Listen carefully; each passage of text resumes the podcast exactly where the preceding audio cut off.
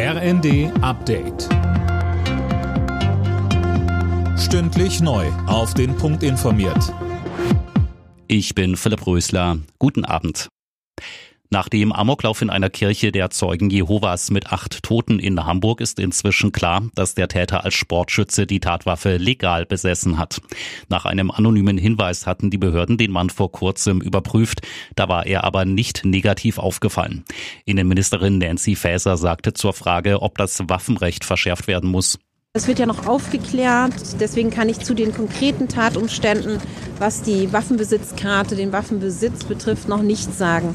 Aber Sie wissen, dass ich einen Gesetzentwurf ja schon auf den Weg gebracht habe, vorbereitet habe. Das ist mir ein wichtiges Anliegen, weil wir durch die furchtbaren Taten in Halle, Hanau ja schon gesehen haben, dass es Handlungsbedarf gibt. Hamburg steht nach dem Amoklauf unter Schock. Der mutmaßliche Täter war ja ein ehemaliges Mitglied der Zeugen Jehovas. Christiane Hampe, was ist das denn für eine Religionsgemeinschaft? Die Zeugen Jehovas glauben an die Bibel und daran, dass sie die einzig Auserwählten sind. Als No-Go gelten bei ihnen außerehelicher Sex, Homosexualität, Bluttransfusionen sind auch nicht erlaubt und das Feiern von Geburtstagen oder Feiertagen wie Weihnachten auch nicht.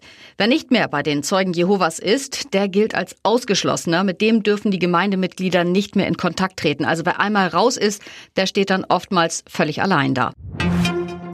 Die Warnstreikwelle im öffentlichen Dienst geht weiter. Nächste Woche trifft es das Gesundheitswesen. Verdi ruft für Dienstag und Mittwoch zu Warnstreiks in Kliniken, Psychiatrien, Pflegeeinrichtungen und Rettungsdiensten auf. In der Fußball-Bundesliga eröffnet heute ein NRW-Duell den 24. Spieltag. Der erste FC Köln empfängt ab 20.30 Uhr den VfL Bochum.